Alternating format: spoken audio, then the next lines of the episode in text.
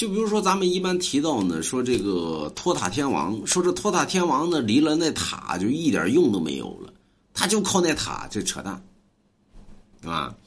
托塔天王李靖，这李靖呢靠这玲珑宝塔呢，主要是治哪吒之用。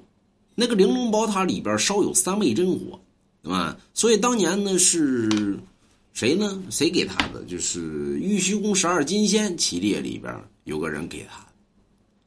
李靖呢，修炼于昆仑山，法力也极其之大。那么李靖的能耐呢，在于这个跟文仲啊，他不及文仲，就是不及那雷神普化天尊文仲，但是他法力也广大。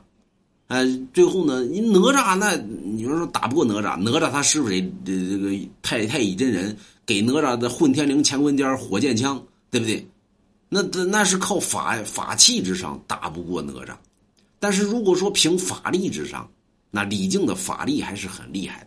所以李靖并非于只靠这玲珑宝塔，啊，人家武艺也很高啊，要不然怎么能作为陈塘关总兵？李靖，他有法力的原因呢？李靖呢有龙王家字画，李靖呢他修炼于昆仑山，但是没有报出李靖的师傅。后来呢，李靖拜在谁门下呢？呃，叫。玉虚宫十二金仙里边给李靖那塔那是什么来着？那那老头叫啥来着？我忘了啊，就是拜他门下。